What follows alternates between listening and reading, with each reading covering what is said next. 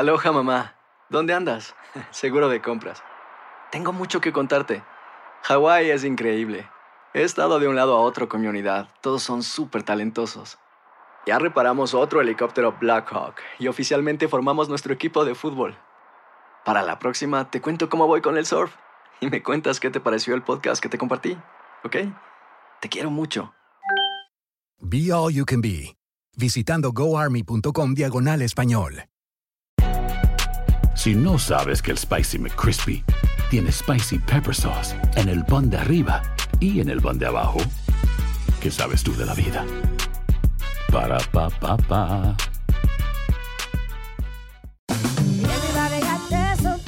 La venta para amigos y familiares de JCPenney está de vuelta. Desde el lunes ahorra 30% extra en artículos por toda la tienda. Esos son ahorros adicionales por encima de nuestros precios bajos. Dile a tus amigos, ven con tu familia y ahorren en grande. No olvides, ya se acerca el Día de las Madres. Y tenemos todo lo que mamá quiere: joyería, belleza, salón y tarjetas de regalo. JCPenney, vale la pena. Cupón válido del 29 de abril al 5 de mayo en selección de estilos. Aplican exclusiones. Detalles en la tienda jcp.com.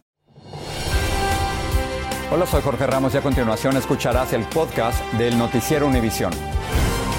El programa de noticias de mayor impacto en la comunidad hispana de Estados Unidos.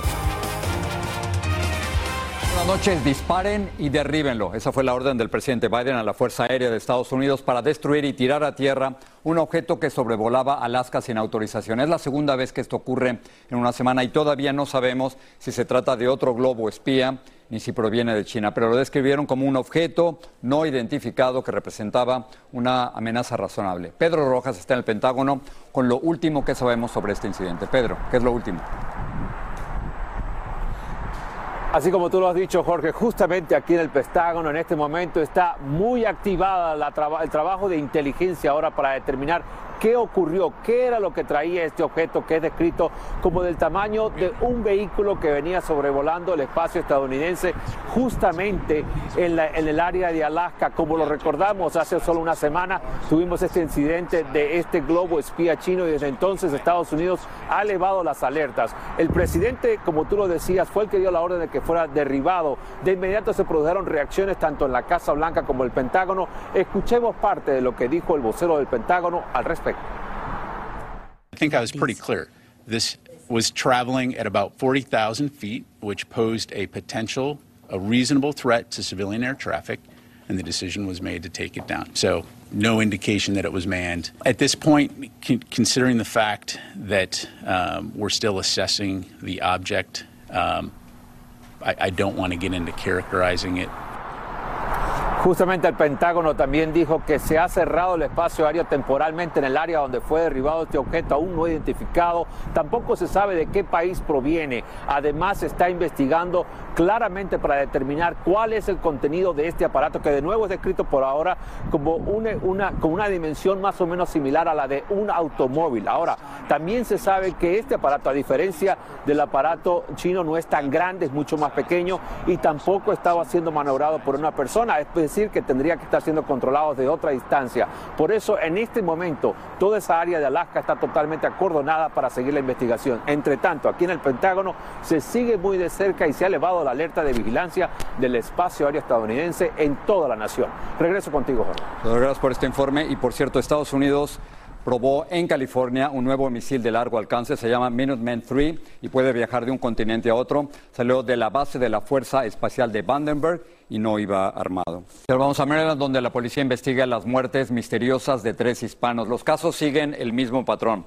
Desaparición, muerte y abandono de los cadáveres en un bosque y, como nos dice Claudio Seda, los familiares de las víctimas están ya reclamando justicia.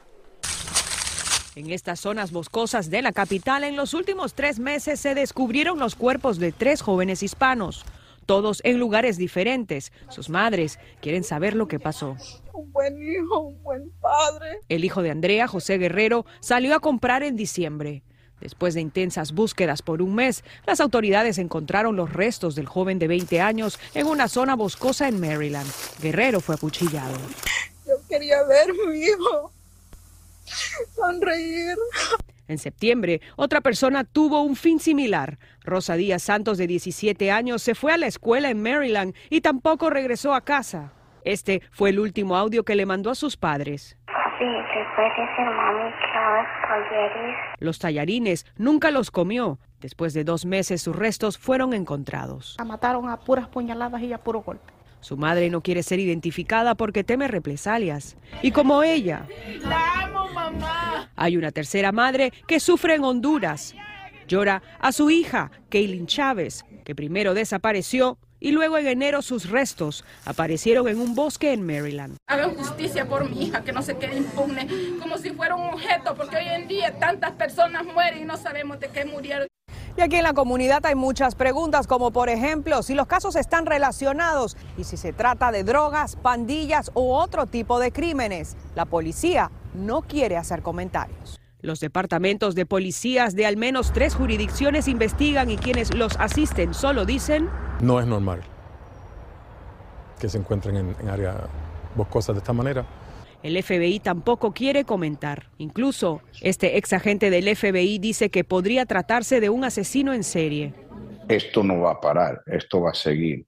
Eso dicho, a lo mejor esa actividad ganguera Hasta el momento se reportan dos arrestos en relación con la muerte de José Guerrero. Se teme que más jóvenes continúen muriendo. En Prince George, Maryland, Claudio Seda, Univision. La frontera entre Estados Unidos y Canadá se está convirtiendo en escenario de un nuevo éxodo migratorio. Entre octubre y diciembre del año pasado detectaron más de 42 mil encuentros con inmigrantes que cruzaban de Canadá hacia los Estados Unidos, pero a veces también es en la otra dirección. Peggy Carranza recorrió la zona y nos muestra cómo opera este tránsito humano. En estos campos gélidos y desolados, cada vez más familias mexicanas con bebés en brazos arriesgan sus vidas para cruzar desde Canadá hacia Estados Unidos. Viajan a Toronto o Montreal en avión y luego reúnen unos 3 mil dólares para pagarles a los coyotes. Eduardo Rosales, que llegó hace días a Quebec, contempla cruzar. Con 100, 200 dólares que traigas aquí en tu bolso, no, simplemente no te alcanza para nada. Y en Estados Unidos hay más probabilidades de que llegues a, algo bien. Aduanas y Protección Fronteriza reveló un aumento de 743% de estos cruces desde octubre hasta diciembre de 2022, en comparación con el mismo periodo en 2021. El incremento es en el sector Swanton, que incluye partes de Nueva York, Vermont y New Hampshire, siendo estos los puntos de cruce. Por un lado, las autoridades reportan un aumento en el número de migrantes que están cruzando desde Canadá hacia los Estados Unidos, pero por el otro también podemos ver migrantes como estos, quienes están cruzando desde Estados Unidos hacia Canadá en este punto informal en Roxanne Road, al sur de Montreal. En un punto oficial los devolverían a Estados Unidos. En cambio aquí los arrestan temporalmente y les permiten solicitar asilo en Canadá. Es un buen país, ¿no? Es más seguro, más seguridad hay. Para estos venezolanos que esperan la luz del día para cruzar, la razón es que ese país daría los permisos de trabajo más rápido. También representa un anhelo. Canadá porque siempre me ha sido mi sueño de niño y dije que algún día iba a llegar a Estados Unidos, conocer los Estados Unidos, pero mi propósito era Canadá. En Champlain, Nueva York, Peggy Carranza, Univision. Expresos políticos nicaragüenses recién liberados denunciaron que en las cárceles de su país vivieron en condiciones infrahumanas. Ellos forman parte de un grupo de 222 personas que llegó ayer a Washington provenientes de Managua. Aún no tienen claro quién ordenó su liberación y criticaron el que los hayan desterrado y quitado la ciudadanía nicaragüense.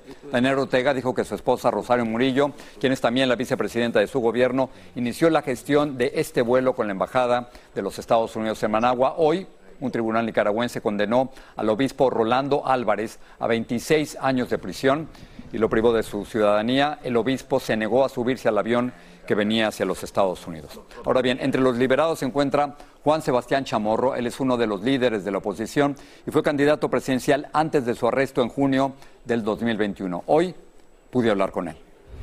¿Fuiste torturado? El aislamiento y sobre todo las dificultades de poderse comunicar con la familia eh, es considerado una tortura psicológica, no se nos permitía hablar, no se nos permitía la lectura, pero el aislamiento y las condiciones de máxima seguridad fueron las más lo más difícil. ¿Esto solidifica al gobierno, al régimen de Daniel Ortega? La dictadura está débil. Yo creo que la dictadura eh, nos saca, en parte, esto es lo que puede haber especulaciones, nada más porque no sabemos eh, qué motiva al dictador a sacarnos, pero no está más fuerte la dictadura con nuestra liberación. El resto de esta conversación y cómo Bad Bunny llegó a la universidad este domingo en Al Punto. El FBI descubrió hoy un documento adicional con marcas clasificadas en la casa del ex vicepresidente Mike Pence en Indiana. El mes pasado sus abogados también descubrieron documentos secretos. Un asesor de Pence dijo que el Departamento de Justicia completó un registro exhaustivo y sin restricciones por cinco horas. Aloha mamá, ¿dónde andas? Seguro de compras. Tengo mucho que contarte. Hawái es increíble. He estado de un lado a otro con mi unidad. Todos son súper talentosos. Ya reparamos otro helicóptero Blackhawk y oficialmente formamos nuestro equipo de fútbol. Para la próxima te cuento cómo voy con el surf y me cuentas qué te pareció el podcast que te compartí, ¿ok? Te quiero mucho. Be All You Can Be, visitando goarmy.com diagonal español. Hay gente a la que le encanta el McCrispy y hay gente que nunca ha probado el McCrispy. Pero todavía no conocemos a nadie que lo haya probado y no le guste. Para pa pa pa.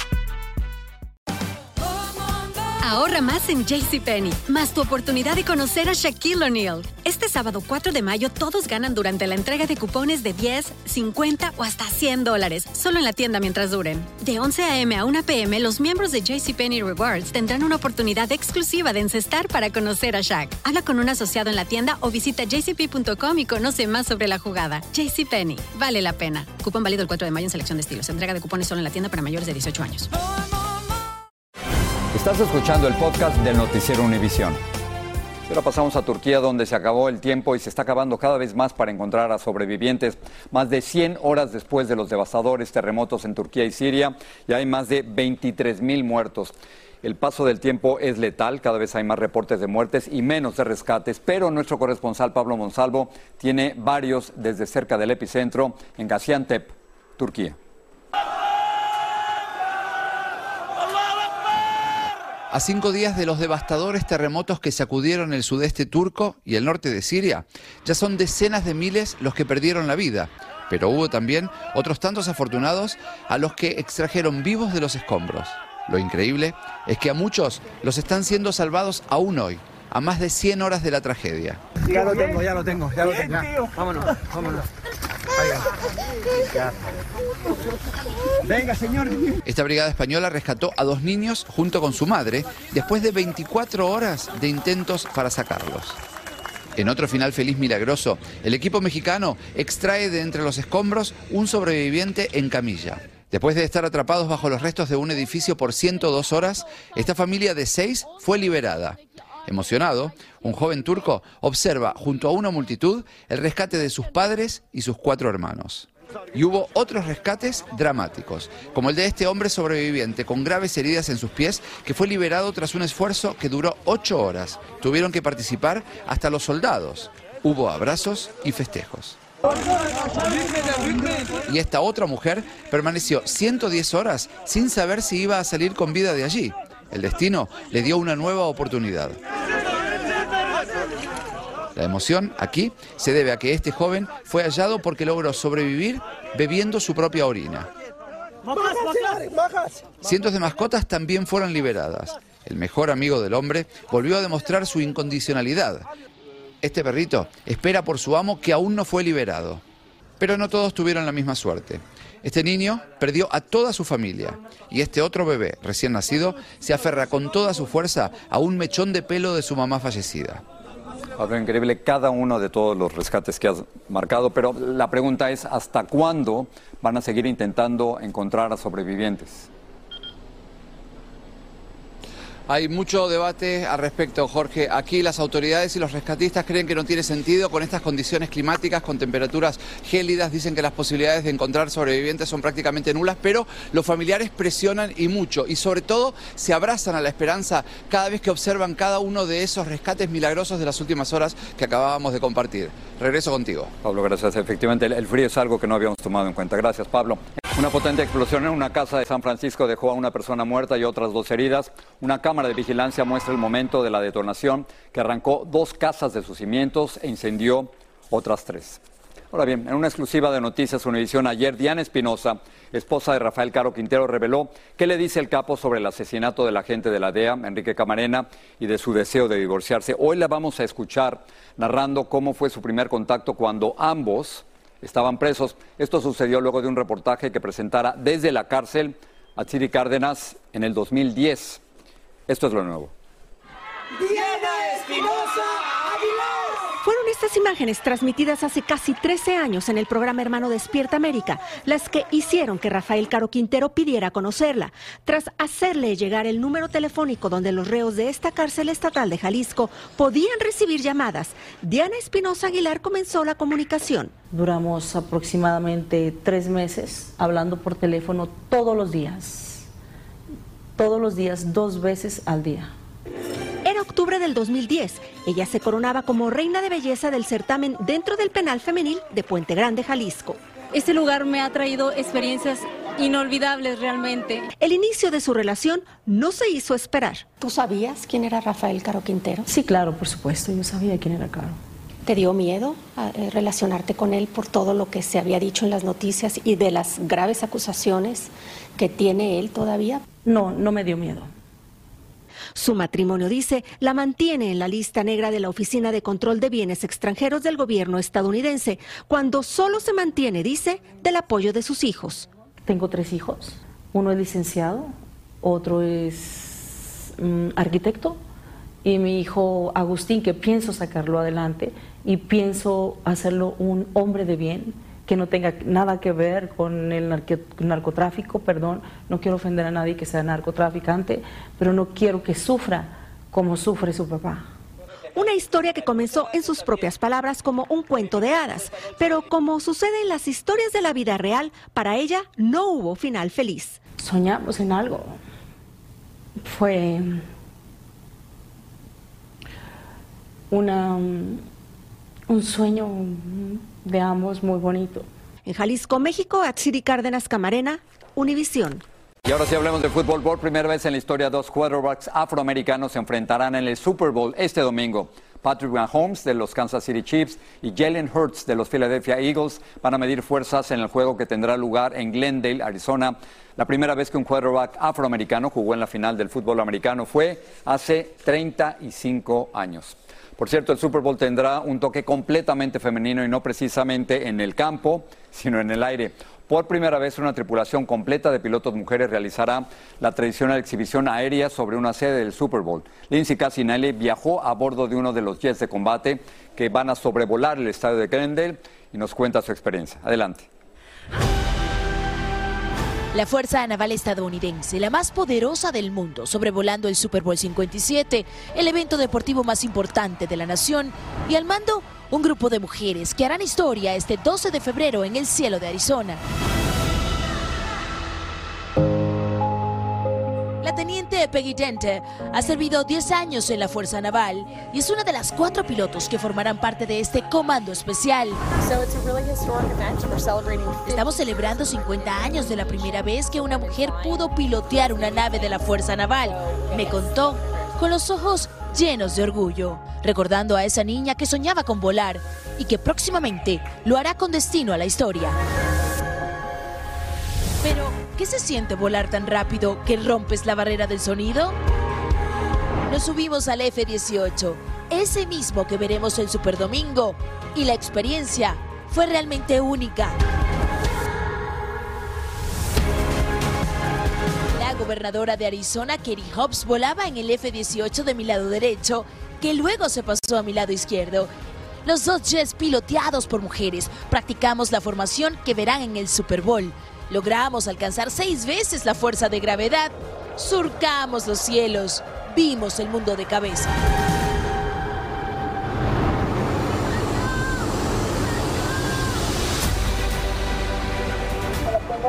estómago revuelto, revuelto el estómago. Regresamos a tierra firme y me quedé pensando, ¿cuánta verdad hay en el dicho, el cielo es el límite? algo me queda muy claro. El domingo, los ídolos estarán en el emparrillado del State Farm Stadium, pero las verdaderas estrellas, esas estarán en el cielo, sobrevolando el Super Bowl. Me, encantó tu grito, sí soy yo, sí soy yo, claro que eras tú. Ahora, yo no lo haría, pero cuéntame qué tal fue tu experiencia. Jorge, tuve que quitarme la máscara para asegurarme de que nadie iba a dudar que yo era la que estaba volando. En ese momento me dan unas náuseas increíbles, peores que en mis dos embarazos. La pilota me dice, ponte la máscara porque obviamente con la máscara tienes todo el oxígeno Claro. posible. Y efectivamente eso pasó, seguimos sobrevolando los cielos. Realmente algo histórico, único, Claro. inigualable diría yo, ver el mundo desde allá arriba con esa rapidez, sentir la fuerza de mi Increíble. cuerpo seis veces contra Increíble. mí, espectacular. Gracias. Y ahora me tengo que ir. Nosotros Seguir también. al Super Bowl. Gracias, Lindsay. Y aprovechamos para irnos. Así termina el episodio de hoy del podcast del Noticiero Univisión. Como siempre, gracias por escucharnos.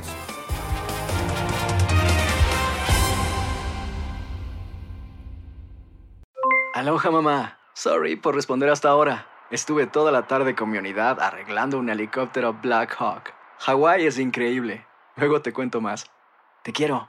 Be All You Can Be, visitando goarmy.com diagonal español. Hay gente a la que le encanta el McCrispy y hay gente que nunca ha probado el McCrispy. Pero todavía no conocemos a nadie que lo haya probado y no le guste. Para pa pa pa. La venta para amigos y familiares de JCPenney está de vuelta. Desde el lunes ahorra 30% extra en artículos por toda la tienda. Esos son ahorros adicionales por encima de nuestros precios bajos. Dile a tus amigos, ven con tu familia y ahorren en grande. No olvides, ya se acerca el Día de las Madres. Y tenemos todo lo que mamá quiere: joyería, belleza, salón y tarjetas de regalo. JCPenney, vale la pena. Cupón válido del 29 de abril al 5 de mayo en selección de estilos. Aplican exclusiones. Detalles en la tienda jcp.com.